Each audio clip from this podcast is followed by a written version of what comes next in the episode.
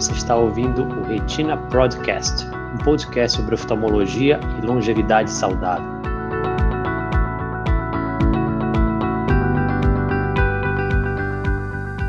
Olá, sejam todos muito bem-vindos mais uma das nossas lives de quarta-feira. Estamos aqui todos os, uh, todas as quartas-feiras tentando trazer conteúdo de qualidade para o maior número de pessoas possíveis. A gente acredita que com essas lives a gente pode informar as pessoas, trazer informação de qualidade para todo mundo e a gente uh, sabe que pessoas mais informadas conseguem tomar decisões melhores. Então, meu, meu boa noite a todos que estão nos ouvindo. Uh, se você ainda não está inscrito no nosso canal do YouTube, por favor, se inscreva, ajude a dar o like nesse vídeo, que ele aumenta o alcance desse vídeo para outras pessoas. Meu nome é Alexandre Rosa, sou médico oftalmologista, professor aqui da UFPA. E hoje é uma das lives que a gente mais gosta, uma live interativa que a gente conversa com as pessoas aqui ao vivo, tentando tirar algumas dúvidas. Mas só lembrando que uh, a gente está aqui no intuito de tentar é, trazer um pouco de conhecimento, tentar dirimir algumas pequenas dúvidas. Obviamente, apenas o seu médico é capaz de, de trazer informação com mais uh, riqueza de detalhes a respeito do seu caso. Então, consulte sim sempre o seu oftalmologista. Uh, eu vou chamar hoje é, dois colegas aqui que estão, vão dividir o espaço aqui comigo. A doutora Thaís Mendes. Boa noite, Thaís, tudo bem? Boa noite, Ale. É, que bom estar aqui mais uma quarta-feira, quarta-feira da semana de Natal, uma quarta-feira especial para todos nós, né? É, a gente começa a refletir sobre o ano que passou e perceber o quanto que é legal e importante estar aqui toda quarta-feira com os nossos internautas e, e principalmente compartilhar com todas as pessoas que a gente conhece, a família, os amigos e aqueles que precisam saber. Quanto mais informação, melhor, né? Como a gente costuma dizer. Então, bem-vindo a todos. Para quem não me conhece, sou a doutora Thaís Mendes, da equipe da Retina Pro, e também especialista em retina in vitro e ultrassom, e doutorando na Escola Paulista de Medicina. E vamos lá para mais uma live e tirar dúvidas. Legal. Vamos lá colocar o nosso doutor Edmundo. Boa noite, Edmundo, tudo bem? Boa noite, tudo bem? Prazer novamente estar aqui com nossos internautas. Né? Eu sou Edmundo Almeida, professor da Universidade Federal do Pará e da Estadual e médico oftalmologista da Retina Pro. Vamos lá. Legal, pessoal. Então vamos lá. Hoje, como eu falei anteriormente, né, a gente vai falar sobre é, tentar tirar algumas dúvidas aqui ao vivo das pessoas. Tem a é, pessoa está acompanhando a gente aqui ao vivo no YouTube, no, no Facebook e no Instagram. E uh, como a gente sempre fala, a gente vai tentar ajudar as pessoas aqui com algumas dúvidas que podem acontecer. Essa, a gente vai fazer essas duas lives de final de ano, tanto de Natal quanto de Ano Novo, vão ser com esse tema, né? Então, é, se você não, não tiver sua dúvida respondida hoje, continua com a gente aí.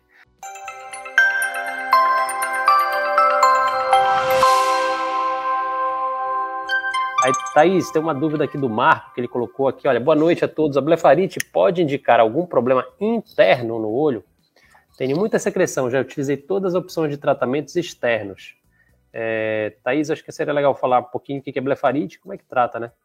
É, a blefarite é muito comum, né, principalmente no nosso clima tropical do Brasil e está muito relacionada com as glândulas que se formam aqui, que nós temos aqui na pálpebra, né, tanto embaixo quanto em cima, é, e a gente produz uma secreção é, que compõe a lágrima, né, que é o natural. Mas ao longo do tempo, dependendo da oleosidade da pele, dependendo de outros fatores como hormonais, muitas vezes é, até alimentação, pode fazer com que essas glândulas comecem a produzir é, uns resíduos e, esse, e, essa, e essa borda da pálpebra, pálpebra começa a ficar inflamada. E a gente chama de blefarite. Às vezes até a população de bactérias em volta do olho, que já é natural da pele, aumenta também, principalmente em pacientes que têm a pele mais oleosa. E então é uma, é uma alteração na, na, na, visão que não é da parte interna do olho, né? É na, na, parte da superfície do olho, nessa parte da borda da pálpebra, mas que dá muito sintoma. Então, o que, que o paciente sente quando ele tem blefarite? Ele sente o olho arder, sente o olho coçar, às vezes incha os olhos. É, de manhã, geralmente, quando ele acorda, já tem secreção nos olhos. Então, é, é realmente uma, uma doença ocular que não é grave, no entanto, ela causa muitos sintomas e, e, atrapalha muito o dia a dia do paciente. Então, assim, além de, além de tentar todos os tratamentos que a gente já sabe, que envolvem higiene do olho, da pálpebra, uso de colírios, às vezes, muita, é, às vezes tem que fazer a alguns tratamentos mais específicos para com antibiótico oral, né? Eu costumo muito conversar com meus pacientes para decidir é, o tratamento multidisciplinar. Então, assim, é, a avaliação com dermatologista é muito importante, que às vezes o paciente está usando um protetor solar, um creme no rosto que piora a blefarite, às vezes ele tem uma oleosidade da pele que com tratamento dermatológico ele melhora e o olho melhora junto. Então, assim, não é só tratar o olho, tem que tratar a doença adjacente ao olho, que é da pele. Então, o que eu indicaria, né? Na verdade, a gente não indica tratamento aqui, mas é também fazer uma avaliação com um dermatologista para ver se não tem uma, uma alteração na pele que esteja favorecendo a blefarite ser uh, recorrente, ficar acontecendo várias vezes. Mas ele perguntou aqui, Thaís, se tem a, a, algum problema interno, a blefarite traz Então, como eu falei, não tem, um problema, não tem problema na parte interna, como eu falei para vocês, é na parte externa, na superfície da pálpebra. Então, não é na parte de dentro do olho, na superfície. Perfeito.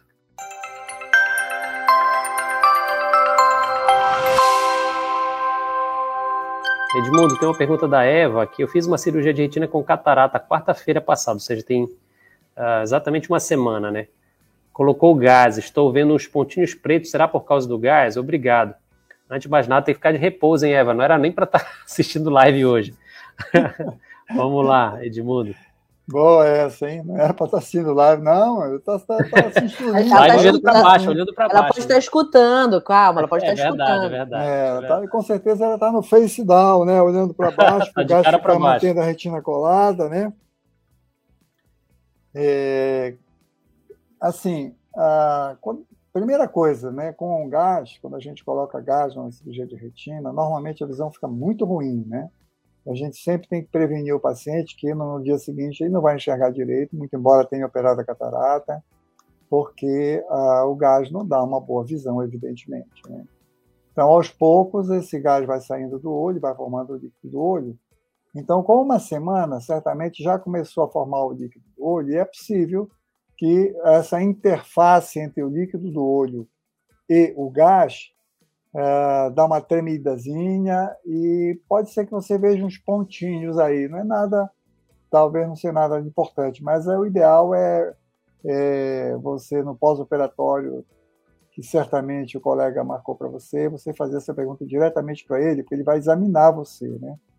Mas é possível que seja normal, sim. Mas só examinando, e aí eu sugiro que você volte com o colega que ele operou e faça essa pergunta para ele, que examinando, obviamente, ele vai lhe dizer alguma coisa mais.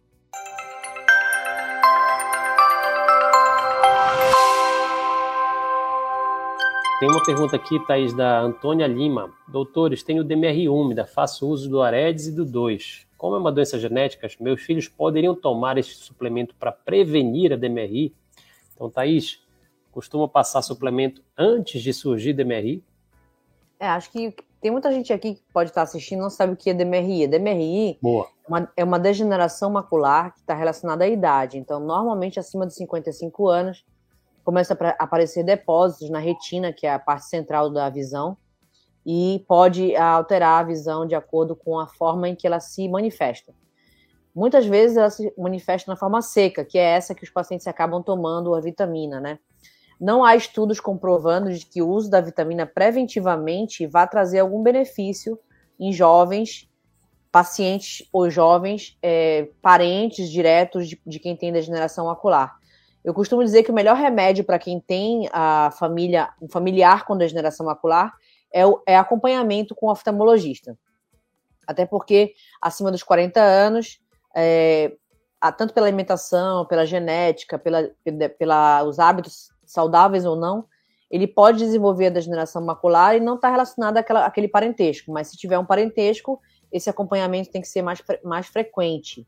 Então, se você é parente de primeiro grau uh, de alguém que tem degeneração macular, acima dos 40 anos é ideal passar com um médico retinólogo para avaliação da retina periódica. Perfeito. Então, é, realmente, sem DMRI não tem sentido ficar usando nenhum tipo de medicamento. E, obviamente, é, todo medicamento tem que ser prescrito pelo médico, né? Então, não adianta nem automedicação.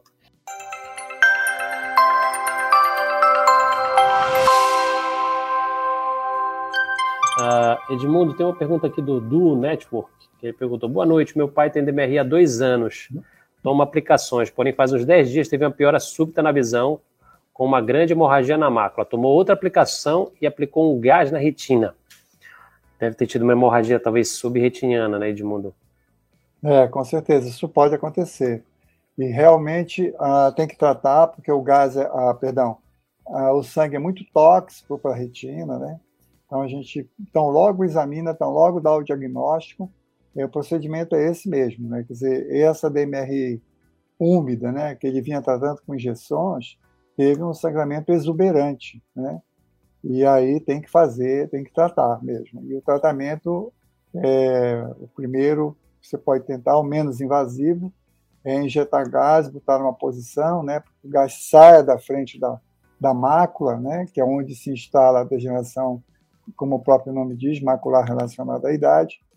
E quando não resolve, ainda tem outro procedimento, que é você injetar medicamento embaixo da retina, mas aí o colega vai saber conduzir. Mas a conduta acertada realmente é essa, uma, uma, essas hemorragias é, exuberantes que acontecem, não é a, não é a rotina, né? não é tão frequente, mas quando acontece tem que tratar imediatamente, porque o sangue é extremamente tóxico para a retina. Então, a conduta absolutamente certa e oxalá dê tudo certo.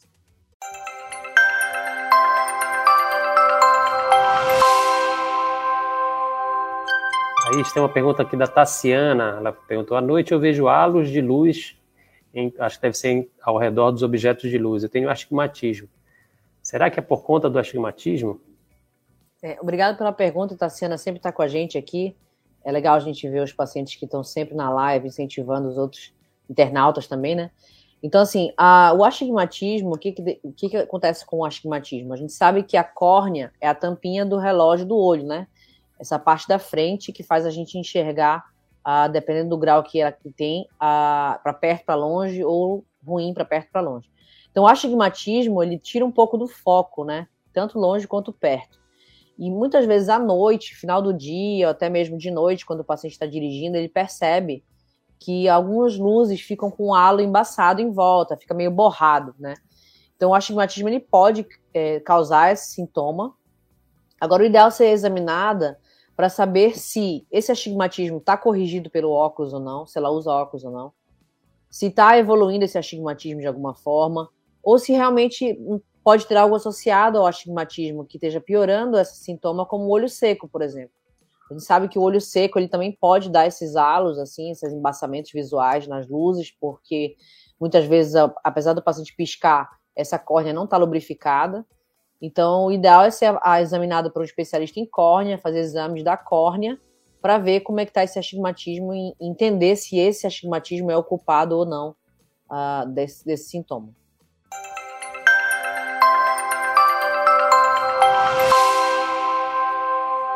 É, Edmundo, tem uma pergunta aqui da Solange. Olha, ela perguntou: fiz catarata com as lentes trifocais em um só olho.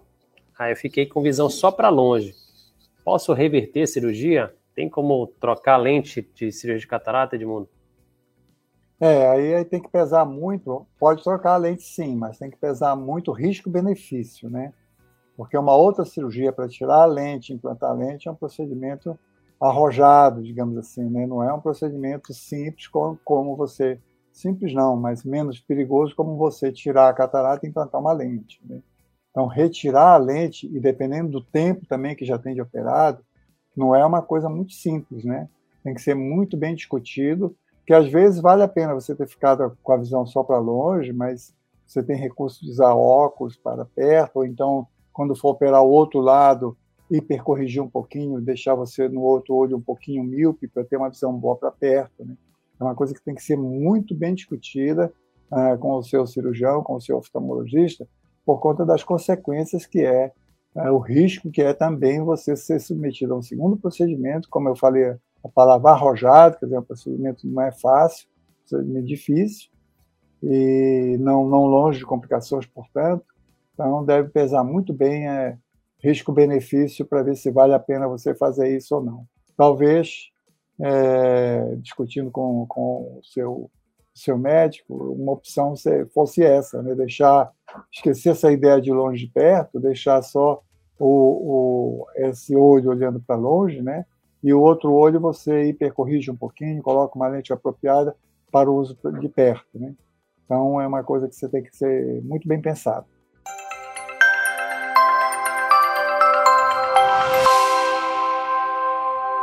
Thaís, tem uma pergunta aqui no, no Instagram da Neia. Eu ler aqui para você. Eu tive descolamento de retina, fiz cirurgia e foi colocado óleo.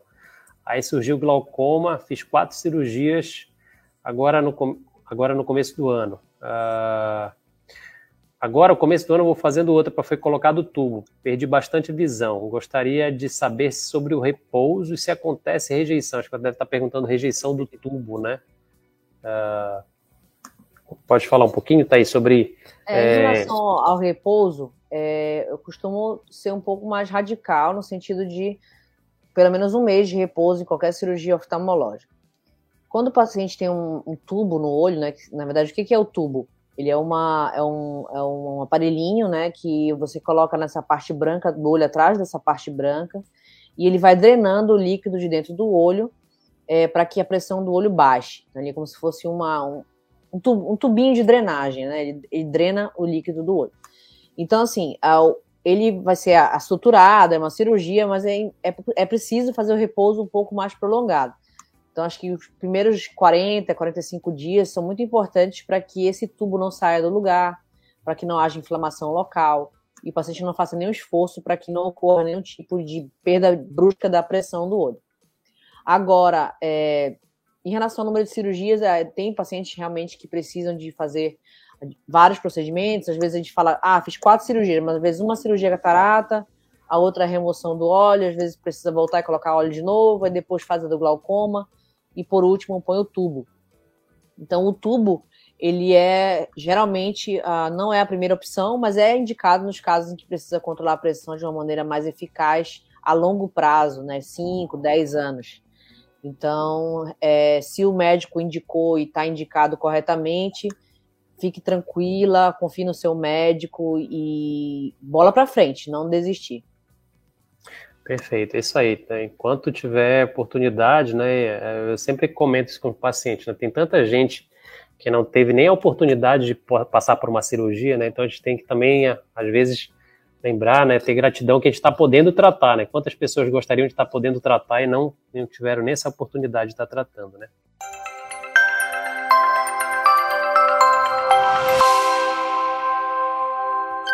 Edmundo, tem uma pergunta aqui do Antônio. Falou: Oi, doutor, fiz uma cirurgia, colocou uma faixa de silicone. Sinto que o olho ficou menor e quando começa a andar ficou horrível. É normal? Então... é, quando você coloca essa faixa de silicone, a gente tem que ter ideia que ela é um corpo estranho dentro da órbita, né? Que ela fica circulando o olho, fixada no olho, e ela realmente, às vezes, o olho fica um pouquinho mais baixo, né? A fenda palpebral, o tamanho da fenda palpebral, é, diminui um pouco, isso é normal. É uma reação do organismo à, à presença da faixa de silicone que foi colocada no seu olho. Mas, assim, eu costumo dizer, é, conversar com o paciente sobre isso, dizer para ele assim: olha, o que é, que é mais importante? Né? O seu olhinho está um pouquinho mais fechado e você está enxergando, ou você está com o olho perfeito e não está enxergando? Né?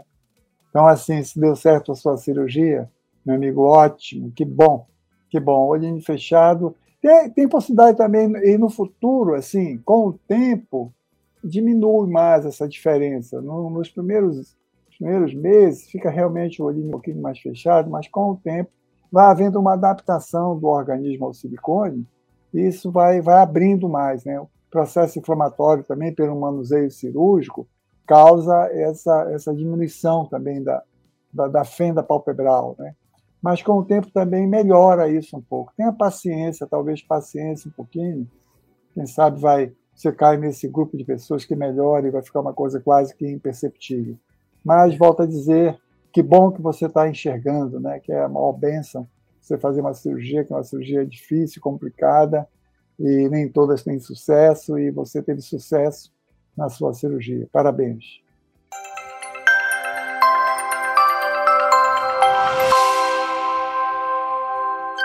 Thaís, tem uma pergunta aqui do, do Edson, que é uma pergunta sempre bastante comum aqui nas nossas lives. Né? Tenho 55 anos, desde a adolescência me acostumei com as moscas volantes que com o tempo só tem piorado. Atualmente tem dois grumos grandes no olho direito, que é o melhor que enxerga. Isso me atrapalha muito. Tem alguma coisa para ser feita para resolver isso? Pergunta dele aqui. Eu gosto muito dessa pergunta porque é o dia a dia do consultório, né? A gente vê paciente chegando com essa pergunta e eu, o que eu sempre falo para o paciente, primeira coisa, a retina está colada, está ótima, é a primeira coisa que a gente tem que observar, se não há nada na retina. Se a retina estiver 100% colada, sem nenhuma alteração, esse vítreo, né, que a gente tem dentro do olho, que é um gel, ao longo do tempo ele vai se fazendo, se transformando num fluido, e ele se movimenta dentro dos olhos. E aí os pacientes começam a apresentar esse sintoma de moscas volantes, que a gente chama. E alguns pacientes tendem a, a se sentir mais incomodados se esses, essas moscas volantes ficarem na frente da visão, tá? Então, assim, é, nesses últimos 15 anos, se eu vi uma cirurgia para esse tipo de alteração, foi muito. E geralmente o paciente tem uma inflamação no gel que está associada a essas moscas volantes, que está atrapalhando a visão, puxando a retina em algum ponto e que precisa de cirurgia. Normalmente isso não é cirúrgico, é um acompanhamento periódico com especialista em retina, é, porque as moscas volantes falam para gente que o processo do vítreo ainda não está finalizado, ele está sempre se movimentando dentro do olho, não está totalmente liquefeito. Com o passar do tempo, dos meses e anos, esse, esse vítreo começa a se depositar na parte de baixo da, do olho e fica menos perceptível. Então, o paciente começa a perceber isso só quando ele levanta bruscamente, quando ele está fazendo uma leitura muito, muito demorada, quando ele está olhando para uma tela do computador, ou quando está olhando para uma parede branca, ou quando olha para cima para o sol e volta, ele fala que vê uma mosca volante. Então, assim, é, o que tem que ser feito para resolver isso é você entender que não é cirúrgico e não é uma doença. É um processo do olho natural e que precisa de acompanhamento periódico. E nada a se fazer além de acompanhar. É, e a gente tem uma live bem bacana, viu, Edson, que a gente falou, acho que uns 45 minutos só sobre mosca volante, você pode procurar aí no canal, uma live bem bacana, que a gente fala também sobre várias opções de tratamento, enfim, mas é, na maioria das vezes, é, não sei que você tenha uma baixa de visão associada, né, esteja comprometendo a sua cuidado visual, a gente acaba não optando por não operar, porque é realmente é uma cirurgia muito complexa que pode ter outros problemas relacionados a maiores do que a mosca volante.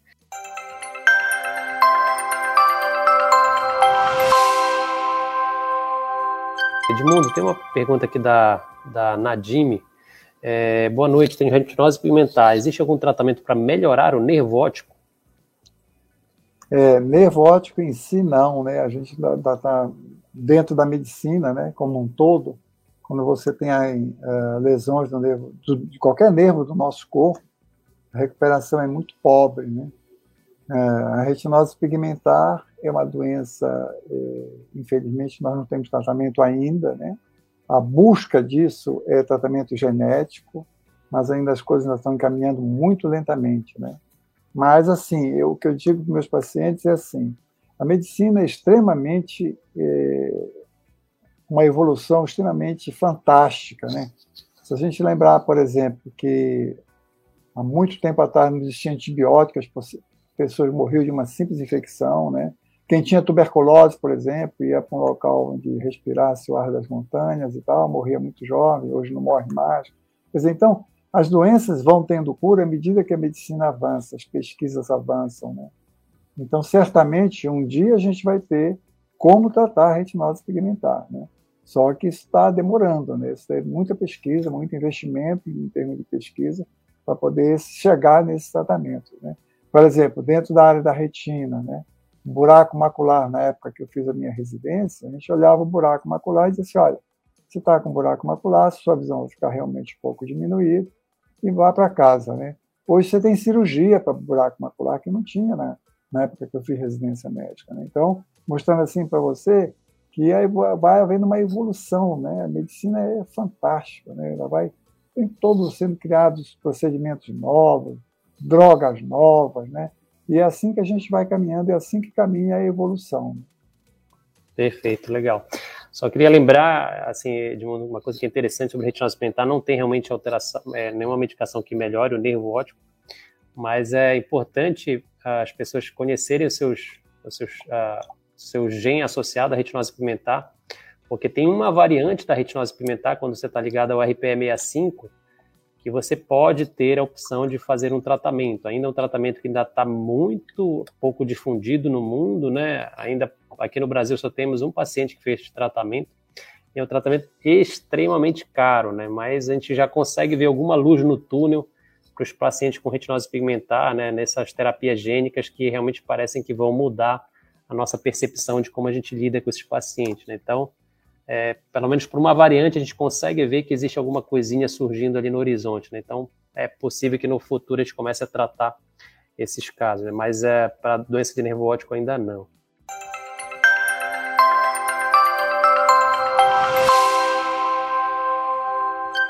Aí, Thaís, eu vou seguir na mesma pergunta aí de, de doenças relacionadas a hereditárias. É, tem uma, uma paciente aqui, a Rosana Bogeia, perguntou aqui no, no, no, Instagram. Boa noite, eu tenho duas variantes de Stargardt. Ela tem, acho que, dois, duas variantes do ABCA4. Tenho 2,75 de miopia e 2,5, é, e além de um grau de catarata em ambos os olhos. A médica não quer operar. O que, que você acha? Então, o paciente, então, é, aparentemente, Thaís, é um paciente com catarata é, e doença de Stargardt que a médica decidiu acompanhar apenas, né? É assim, a doença de Stargardt, ela pode afetar é, na, idade, na, idade, mais precoce, né? Eu tenho pacientes que têm 16, 17 anos, então, por mais que a catarata exista, se ela for uma catarata leve, a gente precisa pensar no risco-benefício de uma cirurgia num olho que já tem uma doença congênita, né? Uma doença genética associada. Então, a cirurgia de catarata, ela, como qualquer outra cirurgia, ela não é isenta de riscos. Então, a gente pode ter risco de glaucoma, risco de hemorragias, risco da lente uh, se deslocar, entre outras coisas, até descolamento de retina. Então, uh, costuma-se indicar cirurgia de catarata para quem tem doenças genéticas como retinose, Stargardt, entre outras, se essa catarata ela é uma catarata que está atrapalhando a leitura, atrapalhando a visão do paciente para longe e que tem indicação mesmo médica de ser feita. Se pode se usar óculos e acompanhar a cada seis meses, é melhor do que correr o risco de uma cirurgia nesse caso. Perfeito. Geralmente a gente opera quando a catarata já está um pouquinho mais avançada nesses casos, né?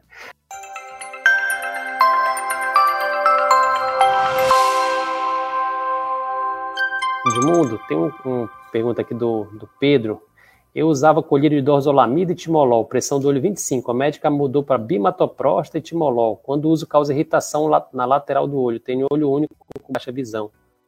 A gente teve uma, só assim, complementando, Edmundo, antes, antes de você falar sobre isso, a gente teve uma live semana passada com a doutora Isabela, que foi só sobre colírios de glaucoma, foi muito bacana também, viu, Pedro? Mas vamos lá, Edmundo, então ele está usando bimatoprosta e timolol e está com uma irritação no olho.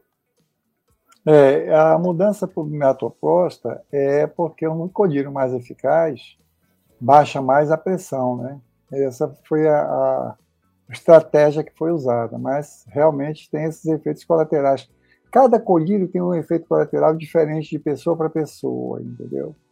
Então, o importante é que a sua pressão tem que ficar controlada, porque senão você vai perdendo visão.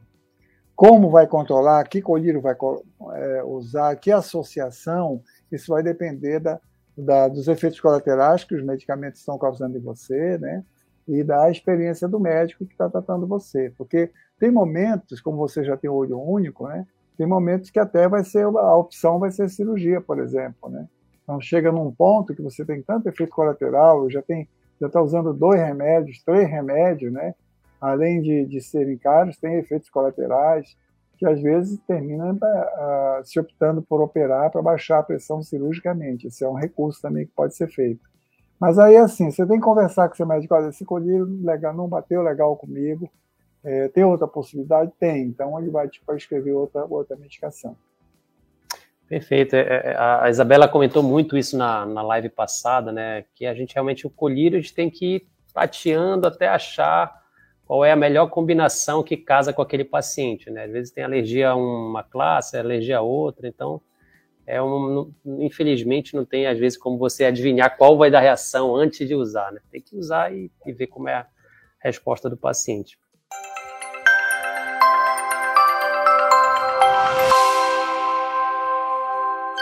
Tem uma pergunta aqui, é, é, Thaís, da, da Dircilene. Ela falou, boa noite.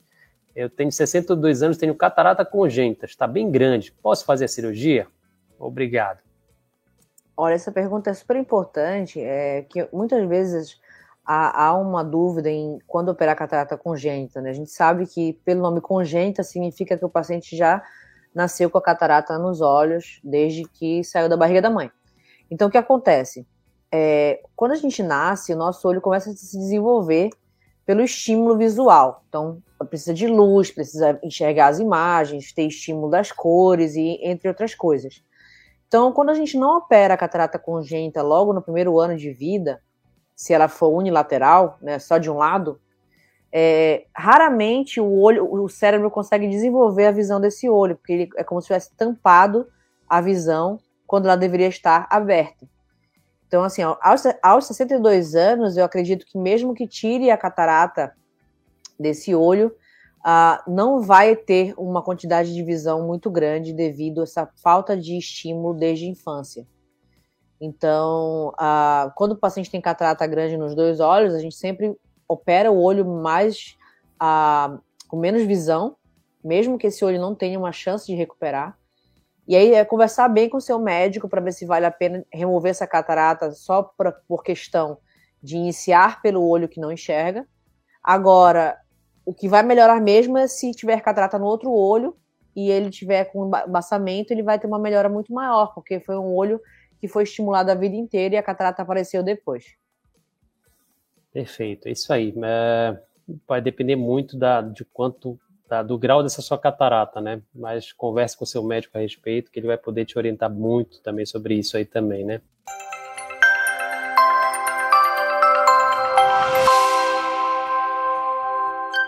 Aí, Edmundo, tem uma pergunta aqui da Lininha Nogueira. É, boa noite, doutor. Tenho 54 anos, miopia alta, fiz oito lasers na retina, está bem colada. Ela fala que tem uma fumacinha flutuante, catarata boa para operar. A retina corre o risco de descolar durante a cirurgia da catarata? Durante a cirurgia? É, Lindinha, uh, tem risco. Primeiro que toda cirurgia tem risco, não existe cirurgia sem risco. Né? E a gente sabe pelos estudos, pelas estatísticas, que o olho míope é um olho mais predisposto a descolamento do que o olho não míope ou o olho hipermétrope, né? É, e a cirurgia de catarata também, se você pega 100 pacientes operados de catarata e 100 pacientes que não operaram, a gente, na mesma faixa etária, você vê que a frequência de descolamento de retina é muito maior em pacientes que operaram a catarata. Portanto, é, você tem dois riscos aí. Um, a cirurgia de catarata em si, e outro por você ser míope.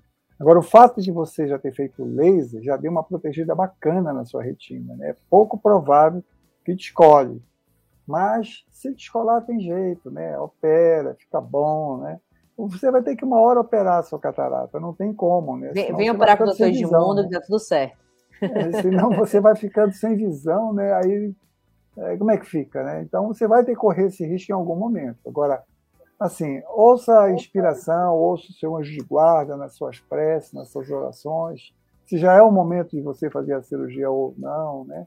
É, consulte o seu coração, né? Fique bem relaxada, faça uma meditação, procure orar nas suas preces e pedir é, inspiração divina, se já é o momento de operar, mas você vai ter que operar em algum momento. Você vai correr esse risco, ponto. Quando é que você vai, vai correr esse risco? Agora, uma coisa interessante. é uma decisão sua. É uma coisa Diga interessante também é, é, que eu gosto de falar para os pacientes que têm miopia é que se ele já fez o laser, a chance diminui um pouco. Lógico que quem tem miopia, a, a chance de acontecer é maior do que a população que não tem miopia. Mas que ele já fez o laser e está com a retina bem colada, bem assegurada, a chance é menor né, de problemas. Sem então... dúvida, sem dúvida. Você tem toda a razão. Perfeito. E, e acho que é isso mesmo que o Edmundo falou, né? Eu acho que essa é a a, lembrar que a catarata ainda hoje no mundo é a principal causa de cegueira, né? Então ela, ela vai evoluir para você perder a visão. Então, em algum momento, essa, essa, essa decisão vai ter que ser tomada, viu, Lininha? Então, tem que conversar realmente bem com o seu médico, se sentir segura, né? Hoje a cirurgia de catarata é bem mais, uh, bem menos complexa do que foi no passado, né? No passado precisava cortar muito o olho, tirava a catarata, fazia muito ponto. Hoje é uma cirurgia que tem é, muito mais segurança do que já teve, mas obviamente é uma cirurgia com, e você está certo assim de ter, de ter essa preocupação. Mas é lembrar né, que a, a, catarata vai também comer a sua visão, vai perder, você vai perder a visão pela catarata em algum momento, como o Edmundo falou, você vai ter que tomar essa decisão e às vezes é tomar decisão muito mais para frente acaba sendo mais difícil até.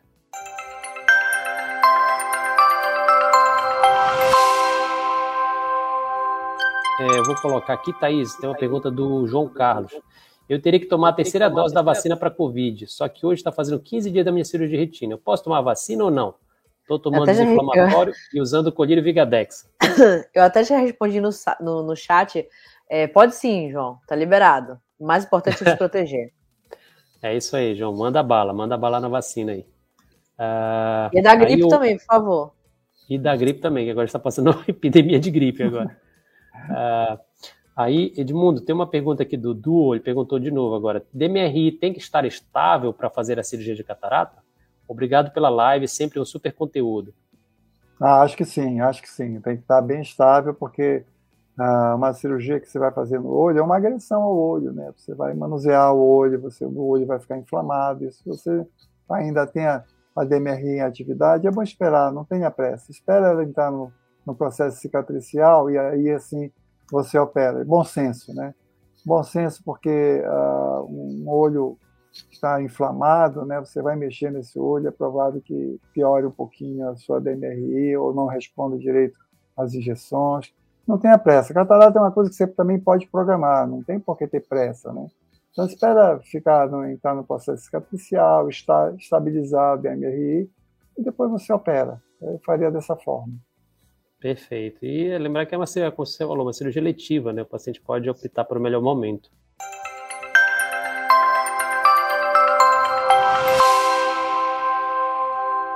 Thaís, tem uma pergunta aqui da Chica da Silva.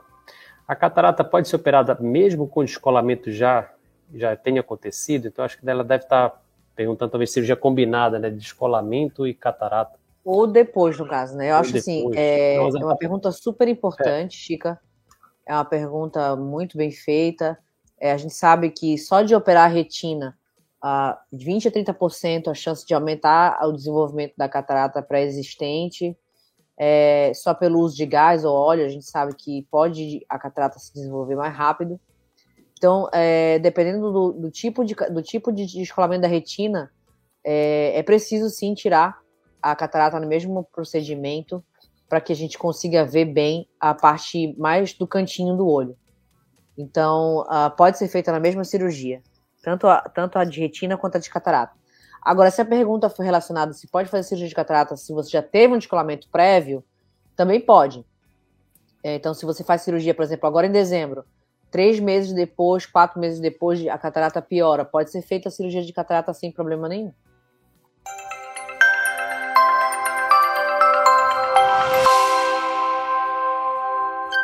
Edmundo, tem uma pergunta aqui no, no Instagram do Samuca de Alagoinhas. Ele perguntou: Doutor, quando o médico diz que a retina é fina, é para se preocupar?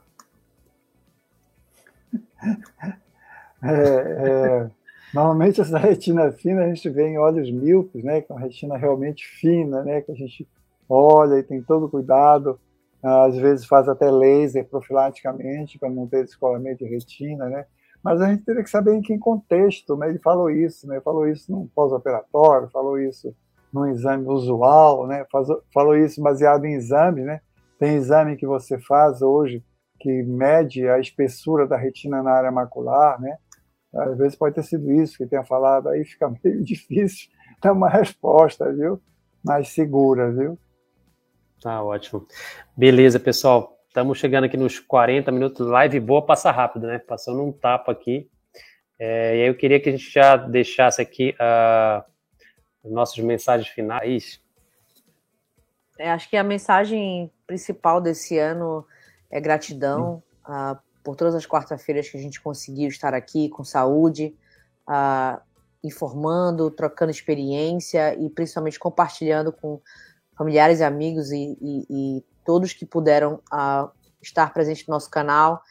E fica o recado de que a gente está aqui à disposição, é, tanto nos nossos canais de comunicação, Telegram, até mesmo no, Spotify vocês podem escutar o, pod, o Retina Podcast. e também no Facebook. E principalmente as lives anteriores, que são, estão sempre disponíveis no nosso canal e podem ajudar muitas pessoas.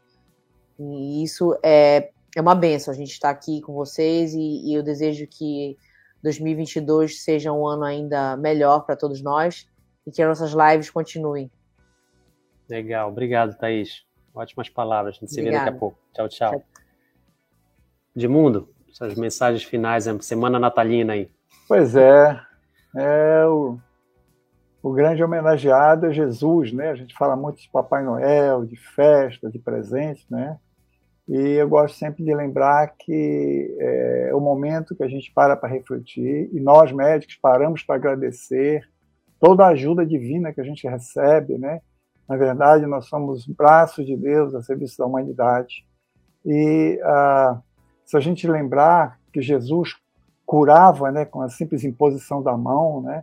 Portanto, ele sabia usar uma energia que a gente não domina ainda, mas também disse que a gente poderia fazer isso e muito mais, no, eh, delegando a gente assim a possibilidade, com as nossas conquistas de evolução espiritual e científica, da gente poder também fazer a mesma coisa.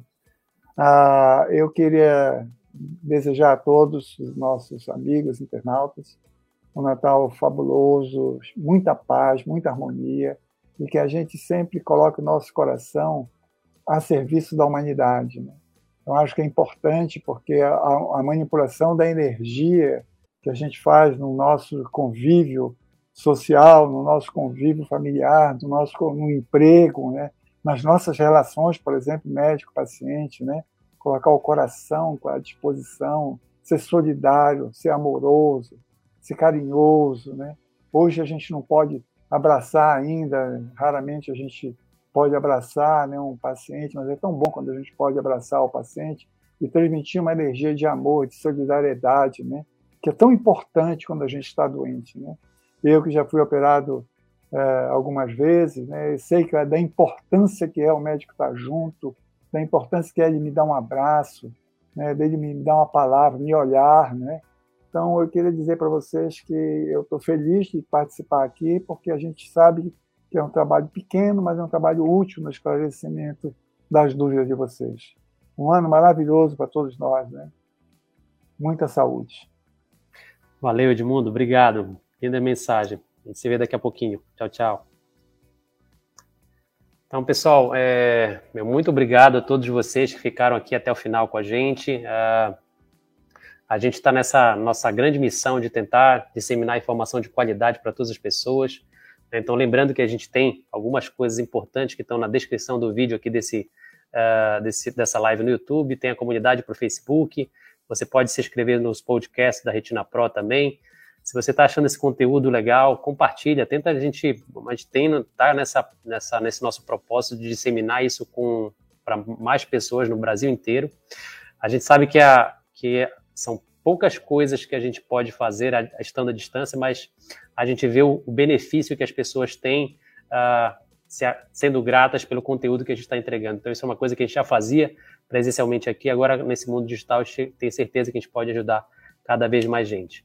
É, meu muito obrigado a todos que ficaram até aqui. Semana que vem a gente tem mais uma live de tirar dúvida. Então, se você não conseguiu ser atendido hoje, não conseguiu, enfim, esclarecer a sua dúvida hoje, Deixa para semana que vem, tem bastante coisa aí que você pode compartilhar, uh, assistir no canal, tem bastante live interessante. E meu muito obrigado a todos. Até mais, pessoal. Até quarta-feira que vem, às 20 horas.